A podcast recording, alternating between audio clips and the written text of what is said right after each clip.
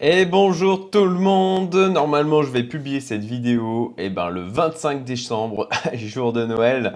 Euh, je suis en train de, au moment où je suis en, je suis en train d'enregistrer, on est le 24. Euh, et je voudrais vous parler de cette fois pas de crypto, pas d'investissement. Euh, enfin, si, en même temps, c'est aussi d'investissement, mais disons vision long terme, vision long terme sur un sujet dont personne ne parle. Et je ne comprends pas que euh, s'y intéresse tout simplement pas plus que ça. C'est l'effondrement du taux de natalité et de ses conséquences dans le futur.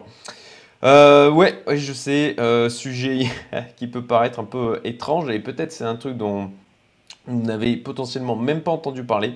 Mais alors, dans une réflexion pour ma part, j'ai vraiment une vision, une réflexion long terme hein, en termes d'investissement, en termes d'objectifs personnels et même transgénérationnels. Et en l'occurrence, euh, bah, c'est un sujet qui m'intéresse parce que ça a quand même des, conséquences, euh, ça va avoir, je pense, des conséquences assez euh, importantes sur le long terme dans les pays développés. Alors, concrètement, j'en parlais en fait l'autre jour avec un, membre de la communauté Youmento sur l'investissement immobilier. Et mon, côté incertitude sur le sujet, encore une fois, sur une, vision long terme, 30, 40, 50 ans. Euh, donc je vais évoquer la, probabilité, la problématique, problématique de la natalité en France et des pays développés qui impacteront sur le long terme les prix de l'immobilier, selon moi. C'est ma vision. Euh, après, je, voilà, je, crois que je ne m'en cache pas tellement sur la chaîne. Hein. Je ne suis pas un ultra fan de l'immobilier. Je trouve ça assez liquide, beaucoup de problèmes, beaucoup de. Surtout en France, il y a, il y a beaucoup de choses au niveau administratif à gérer. Donc c'est un truc qui. Ah mince, mon micro. Hop, je le remets comme correctement. Voilà, euh, c'est un truc qui a tendance à un peu me. Un peu. Euh, enfin voilà, ça, c'est disons les, les, trucs qui me donnent l'impression d'être enfermé, euh, c'est pas trop pour moi quoi. Et en l'occurrence, bon bah voilà, nous on était très fiers en France de notre taux de natalité. Et euh, ben aujourd'hui, en France, il est de 1,92. Euh, Allemagne 1,57. Espagne 1,34. 1,34. Mon Dieu, qu'est-ce que c'est bas. C'est hallucinant. Euh, pour plus d'informations, alors là, je vous avais un lien sur l'article, hein, puisque bah, je fais cette vidéo sur la base d'un article que j'ai écrit il y a quelques temps de ça. C'était le 15 octobre 2020 déjà. Hmm, ça passe vite. et donc là, vous avez les taux de fécondité, taux de fécondité slash natalité. Euh, dans les pays développés. Et donc vous voyez la France là, effectivement, qui est en haut du panier, mais qui, qui, qui est passé en dessous de euh, 2. Du coup, euh, et c'était, c'était, c'était en 2016. Voilà. Euh, donc vous voyez l'ensemble des pays, hein, vous voyez une baisse hein, d'une manière, une manière générale. Hein, c'est un, ensemble. Donc en dessous de 2.10, ce qu'il faut savoir, c'est qu'en dessous de 2.10, il n'y a pas assez de naissances pour avoir un renouvellement et une stabilisation de la population. En clair, la population s'est mise à décroître dans les pays développés, en excluant bien sûr le côté immigration. Euh, et personne n'en parle, tout le monde s'en fout, euh, parce que ça fait se poser des questions sur le long terme et que nos gouvernements et la plupart des gens ne prennent pas autant de recul, ça c'est clair. Notre gouvernement, il voit au maximum à quelques années pour la prochaine réélection, ce qui est d'ailleurs un, des gros problèmes dans notre euh, démocratie. Euh, mais bon, c'est un autre sujet. Euh, pour ma part, j'ai un plan personnel et patrimonial qui va au-delà de ma mort, c'est ce que j'évoquais euh, tout à l'heure, avec comme axe de réflexion l'héritage que je laisserai à ma fille et peut-être mes enfants. Peut-être. quand je parle d'héritage, c'est au sens large, hein, c'est à la fois effectivement d'un point de vue argent, mais c'est aussi l'exemple que j'ai donné, les valeurs, éducation, culture, etc. Euh, la, notion de patrimoine n'en est qu'une partie. J'essaye de vivre ma vie, euh, euh, de, mener ma vie de la manière dont je veux transmettre des choses par rapport à, ce que je veux transmettre à, mes enfants. je ne me rappelle plus, jamais, plus de la phrase exacte, mais c'est un truc que, que, je dis assez régulièrement, que mes actes parlent si fort que tu ne m'entends pas. donc j'essaye de, vivre ça. Euh, donc si c'est quelque chose qui vous touche, et je pense que c'est le cas pour les gens auxquels je m'adresse, cette vision, cette envie d'avoir une vision long terme dans, leur vie, alors je vous invite à prendre connaissance donc de ce facteur que j'évoque aujourd'hui. Euh, on peut du coup se demander les conséquences d'un vieillissement euh, de la population, qu'un vieillissement de la population dans nos pays développés aura donc dans l'avenir.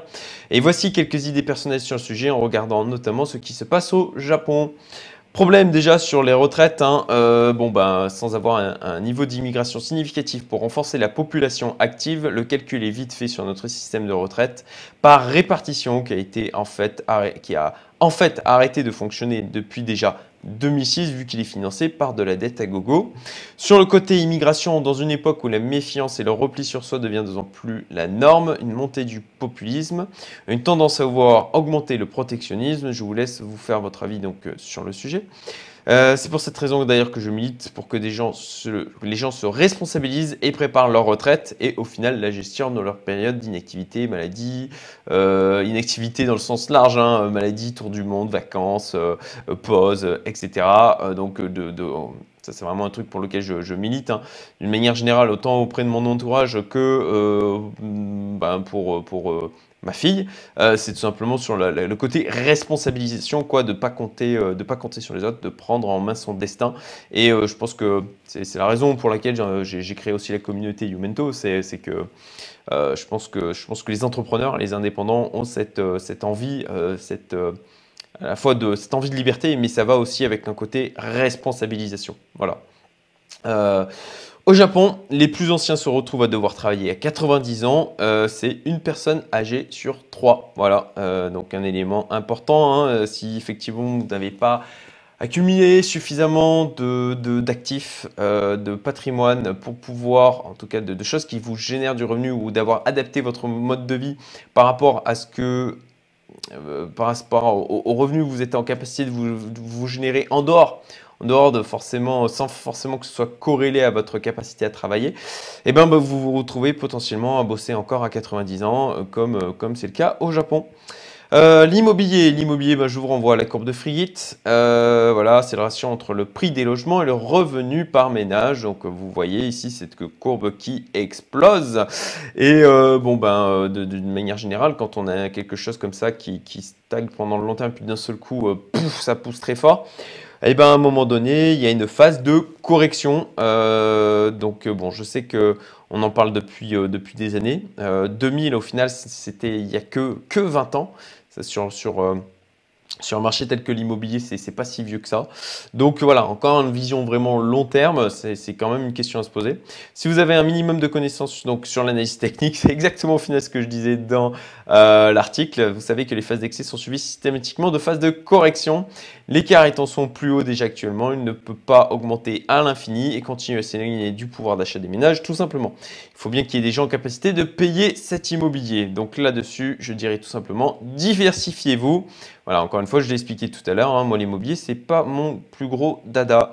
Euh, surtout quand on sait un petit peu, quand on se met à toucher à tout ce qui existe à côté en termes d'investissement. Alors c'est sûr, ça demande du boulot, ça demande de prendre des risques, mais néanmoins les taux de rentabilité l'argent qu'on peut se faire, c'est tellement, tellement plus important par rapport au ratio euh, emmerde que l'immobilier euh, amène versus rentabilité. Mais bon, encore une fois, hein, c'est mon avis et mon point de vue personnel. Vous en faites ce que vous voulez.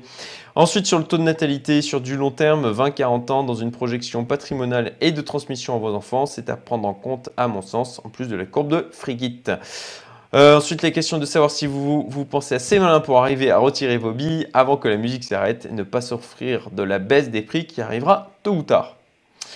Euh, notez bien que cette situation d'un taux de natalité aussi bas est quelque chose d'assez inédit que le monde dans lequel on pouvait s'appuyer sur l'immobilier comme valeur refuge long terme absolu est en train de changer. Quand vous prenez assez de recul, tout est cyclique, ne l'oubliez pas. En tant qu'investisseur, il faut surtout arriver à comprendre à quel stade du cycle l'on est pour savoir comment se positionner le plus intelligemment possible. Euh, deuxième point au niveau euh, par rapport à cette baisse des taux de natalité, l'automatisation. Si vous avez moins de population active, ça veut dire moins de main-d'œuvre. Soit vous faites appel à l'immigration, soit vous automatisez, robotisez un maximum pour compenser. Et c'est ce qu'ils font au Japon. Euh, ensuite, explosion des coûts sociaux. Si la population vieillit, vieillit, je me reprends, si la population vieillit, forcément, ça va coûter plus cher en termes de soins, intervention de personnel médical, etc. Mais bon, tout va bien. Euh, nos hôpitaux sont dans une forme olympique. Euh, on le voit euh, durant cette fameuse crise du Covid. là aussi, je crois qu'il va falloir être plus responsable, compter moins sur le système et avoir les reins solides financièrement parlant pour pouvoir se payer des soins corrects à l'avenir. Encore une fois, responsabilité personnelle. Il vaut mieux avoir la capacité et le pouvoir de subvenir à ses propres besoins plutôt que de compter euh, sur les autres. Mais encore une fois, point de vue très personnel, vous le partagez ou pas. Et puis, euh, bon, je pense qu'ensuite, ceux qui me suivent ou ceux qui sont dans la communauté Youmento, euh, d'une manière globale, le partagent. Conclusion, euh, j'espère avoir attiré votre attention sur un sujet qui me semble fondamental pour l'avenir, le nôtre, si vous avez moins de 40 ans, et celui aussi de nos enfants. parce que là, encore une fois, vision long terme, c'est ce qui fait la différence entre les gens qui atteignent et qui, leurs objectifs, qui construisent bah, du, bonheur au quotidien, qui, construisent une expérience de vie qui vont les satisfaire, c'est d'avoir une vision long terme, d'être court-termiste. C'est vraiment un truc essentiel. Pour ma part, cette information vient nourrir un plan, euh, mon plan intergénérationnel et mes choix d'investissement long terme. J'en parlerai d'ailleurs dans une autre vidéo sur le sujet de l'ambition. Vous trouverez d'ailleurs l'article si vous êtes curieux euh, sur le, site humento.best. Euh, j'ai une certaine vision de l'avenir à 60-100 ans que je ne partage qu'avec mon entourage le plus proche et capable de le comprendre car elle peut déranger. en l'occurrence, je m'en suis un peu plus ouvert hein, d'ailleurs justement sur cet article sur l'ambition. Encore une fois, si vous êtes curieux, allez le voir. Je ferai une vidéo aussi, je pense sur le sujet. Euh, voilà, euh, car elle peut déranger, même si elle me semble réaliste, mais je peux vous dire qu'elle nécessitera, à mon sens, des moyens financiers importants, une capacité d'adaptation élevée. Et la petite blague de fin pour vous donner le sourire, un vieux je reprends, un vieux milliardaire téléphone à une conseillère matrimoniale et lui dit J'ai 62 ans et je suis follement amoureux d'une superbe fille de 19 ans. Pensez-vous que j'ai plus de chances de la mener à m'épouser si je lui dis que j'ai juste 50 ans? La conseillère lui répond À mon ami, à mon avis, vous feriez mieux de lui dire que vous approchez des 80 ans.